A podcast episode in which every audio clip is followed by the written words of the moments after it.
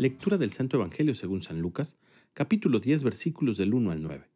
En aquel tiempo Jesús designó a otros setenta y dos discípulos y los mandó por delante de dos en dos a todos los pueblos y lugares a donde pensaba ir y les dijo, La cosecha es mucha y los trabajadores pocos. Rueguen por tanto al dueño de la mies que envíe trabajadores a sus campos. Pónganse en camino, yo los envío como corderos en medio de lobos. No lleven ni dinero, ni morral, ni sandalias y no se detengan a saludar a nadie por el camino. Cuando entren en una casa, digan que la paz reine en esta casa. Y si allí hay gente amante de la paz, el deseo de la paz de ustedes se cumplirá. Si no, no se cumplirá.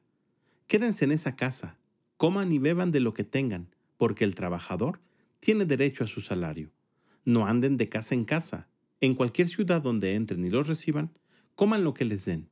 Curen a los enfermos que haya y díganles, ya se acerca a ustedes el reino de Dios. Palabra del Señor.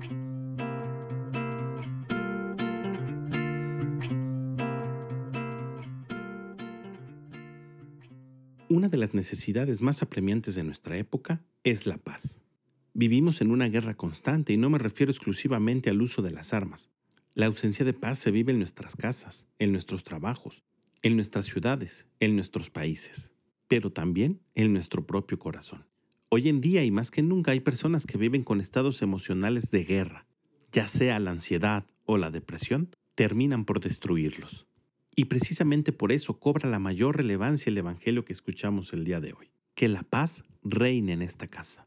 Y en otro texto del Evangelio escuchamos cuando Jesús les dice a sus discípulos recién resucitado, la paz esté con ustedes. La iglesia y todos los cristianos tenemos que ser verdaderos instrumentos de paz. Y eso se logra a pesar de ser mandados como corderos en medio de lobos. Al demonio, contrario al Espíritu Santo, le interesa un mundo dividido, familias destruidas, matrimonios tirados a la basura.